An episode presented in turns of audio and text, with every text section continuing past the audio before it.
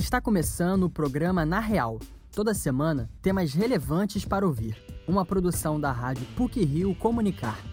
Qualquer pessoa pode ser vítima de ataques pessoais nas redes sociais. Essa prática tem se tornado constante. Este é um dos assuntos do programa de hoje. Vamos falar também sobre os hobbies, uma atividade praticada por puro prazer por muitos colecionadores. Fique com a gente.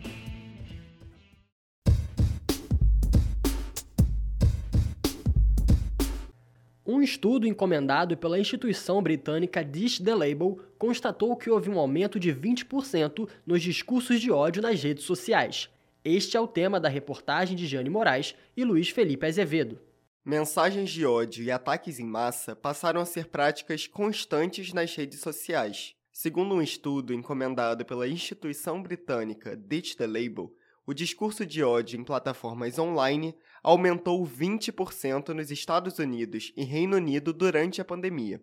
Esse é um tipo de violência verbal que tem como base a não aceitação das diferenças, ou seja, a intolerância. Professora do Departamento de Psicologia da PUC Rio, Tatiana Paranaguá, destaca que discussões sobre ataques nas redes são muito importantes. Ela afirma que o meio digital permite que o indivíduo se oculte com mais facilidade e, por meio das mensagens, revele sentimentos guardados dentro de si. Por não ter rosto, né, a pessoa facilmente poder se ocultar num perfil falso ou numa foto fake, as pessoas se sentem mais encorajadas a atacar, e é, essa sombra, né, que vai passar a atuar de fato, às vezes tomar conta, né, daquela personalidade, a pessoa vai simplesmente é, agir de forma que de repente ela não agiria se ela tivesse que aparecer com seu próprio rosto, né, dar sua opinião, porque geralmente são pessoas assim como se fala, né, sem coragem, covardes mesmo, que só vão conseguir atuar dentro de um anonimato. Conhecidos como haters, os propagadores de ódio podem ser responsabilizados por inúmeros crimes, entre eles racismo, homofobia, calúnia, difamação e ameaça. Por conta dessa constância, o termo cancelamento também se popularizou. Famosos como Luísa Sonza, Whindersson Nunes e Anitta são alguns dos artistas que desabafaram publicamente sobre suas experiências. A psicóloga Tatiana Paranaguá afirma que, na maioria das vezes, os ataques ocorrem por falas ou atitudes pontuais que foram expostas ao público. Porém, ela acredita que em muitas situações o cancelamento carece de profundidade, pois o recorte da situação não necessariamente define o caráter do indivíduo. Para a psicóloga, pessoas que buscam disseminar ódio nas redes carregam frustrações e dificuldades na vida. Geralmente são pessoas com alto nível de frustração, com poucas realizações na vida, poucas construções. Então a pessoa se vê incapaz de realizar aquilo que alguém realizou e a única maneira de conseguir alguma notoriedade é fazendo um ataque, né? fazendo uma crítica, tendo uma energia destrutiva, porque de fato a pessoa não consegue construir nada e ainda é alimentada pela famosa né, inveja doentia. Qualquer um pode ser vítima de ataques em massa. O cantor e compositor Davi Veste, de 18 anos, tem uma conta no Twitter dedicada a conteúdos sobre divas pop brasileiras. Ele foi vítima de homofobia e gordofobia após ter reportado páginas que compartilhavam fake news sobre a cantora Anitta. Para mim, foram dois ataques diferentes. Foi dentro do grupo deles, depois um usuário fez uma thread com fotos minhas falando sobre as minhas características. Dentro da página foi tipo, ah, gordo feio. Fora da página, uma usuária feio, só para me chamar de feio. Ela só falou, ah, que feio. E aí colocou várias fotos minhas no meu Instagram. Vítimas de ataques nas redes podem sofrer danos psicológicos severos. A dimensão desse malefício depende da estrutura mental do indivíduo. Em casos constantes de agressões virtuais, sintomas de ansiedade, depressão e de bloqueio criativo são recorrentes entre as vítimas que não têm muita resistência emocional. O cantor e compositor David Aveste conta que se sentiu chateado com as mensagens recebidas mas ressalta que ficou aliviado ao observar que providências foram tomadas pela equipe da cantora Anitta. Quando eu vi, eu fiquei, eu fiquei assim, decepcionado, principalmente quando foi pro Twitter público dela. Porque eu falei, cara, por que essa pessoa tá usando o tempo dela para postar essas coisas, sabe? Tipo, eu fiquei decepcionado com a motivação da pessoa, que eu nem conhecia a pessoa. Aí depois, com a repercussão que isso teve, eu fiquei mais de boas.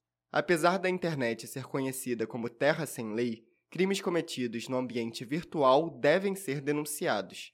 Os registros podem ser feitos em qualquer delegacia, inclusive por meio da eletrônica. O discurso de ódio não pode ser normalizado e as redes sociais devem encontrar mecanismos para que essa prática seja evitada. Luiz Felipe Azevedo e Jeane Moraes para o Na Real.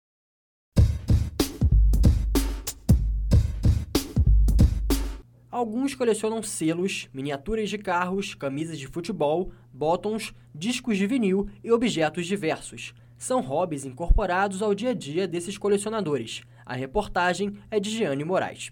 Atividades praticadas voluntariamente por puro prazer são chamadas de hobbies. É a dinâmica de tornar o próprio tempo livre mais interessante e menos aleatório.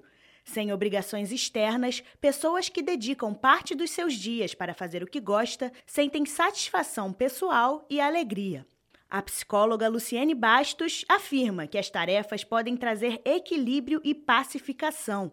Ela destaca ainda que nem todo mundo tem hobby, mas quem opta por ter desfruta de uma das características do autocuidado. A psicóloga considera que, na maioria dos casos, os hobbies são novas interpretações do que se gostava de fazer na infância. Eu acredito que tem muito a ver com algum prazer da infância.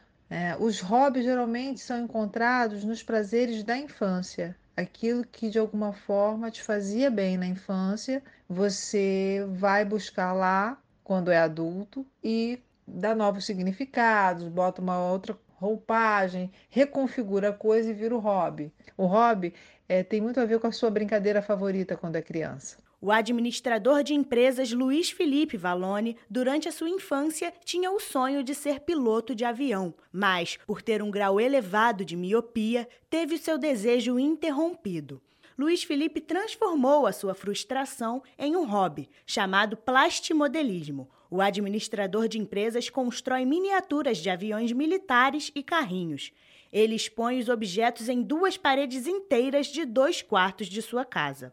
Para produzir as peças, além de montar, lixar e pintar, Luiz Felipe faz uma pesquisa histórica sobre o que vai construir. Os veículos feitos por ele são representações de aeronaves e automóveis que já existiram. Não é só chegar, passar cola e entregar algo pronto eu faço uma pesquisa histórica daquilo que eu vou construir, uma pesquisa histórica, as referências de cores, como aquele modelo era pintado na, na, na, vida real, na escala real. Então, quando eu termino de fazer um, um trabalho, montar um modelo, eu tenho nas minhas mãos, depois de pronto, algo que é uma representação fidedigna de um objeto que existiu, que teve uma história de, se fosse um avião militar com um piloto que tenha tido é, uma história durante algum combate aéreo, eu monto aquilo, eu trago a referência. Então, é, eu acho muito interessante. Luiz Felipe Valone considera importante a prática de hobbies pelo lazer, relaxamento, diversão e crescimento cultural. Ele evidencia que, por mais que não tenha sido fisicamente aprovado para seguir o seu sonho de piloto, desenvolveu outras competências, como a habilidade manual e intelectual.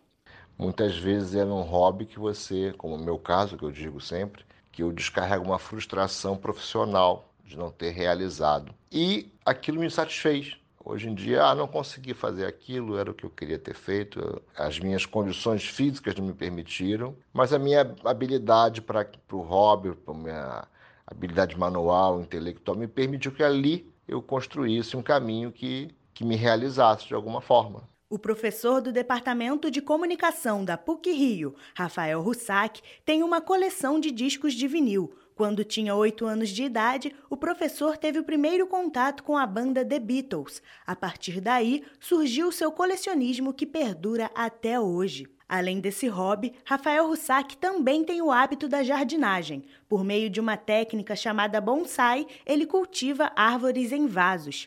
Desde a época em que era criança, o professor cuidava de plantas com a sua avó. Atualmente, Rafael Russac tem uma varanda inteira dedicada ao cultivo. Eu acho que são elementos que fazem exatamente que eu tenha uma, uma certa válvula de escape da rotina, né? Quando eu passo lá horas no meu jardim cuidando dos meus bonsais, das minhas plantas, quando eu sento e mergulho, né? Fico imerso ali na, na audição do disco, são momentos em que eu tenho essa possibilidade de me afastar dos problemas, da, das questões da rotina, das trivialidades e mergulha ali naquele universo, transforma aquilo quase que num, num, porto seguro, num universo de. num recanto de tranquilidade, num recanto de satisfação pessoal. O professor Rafael Russac e o administrador de empresas Luiz Felipe Valone declaram que não transformariam os seus hobbies em profissões remuneradas. Ambos concordam que a partir do momento em que as tarefas se tornam uma obrigação, deixa de proporcionar prazer e satisfação. Eles revelam que os hobbies têm o poder de transformar o tempo livre ocioso e improdutivo em algo que traz benefícios pessoais e psíquicos. Jeane Moraes, para o Na Real.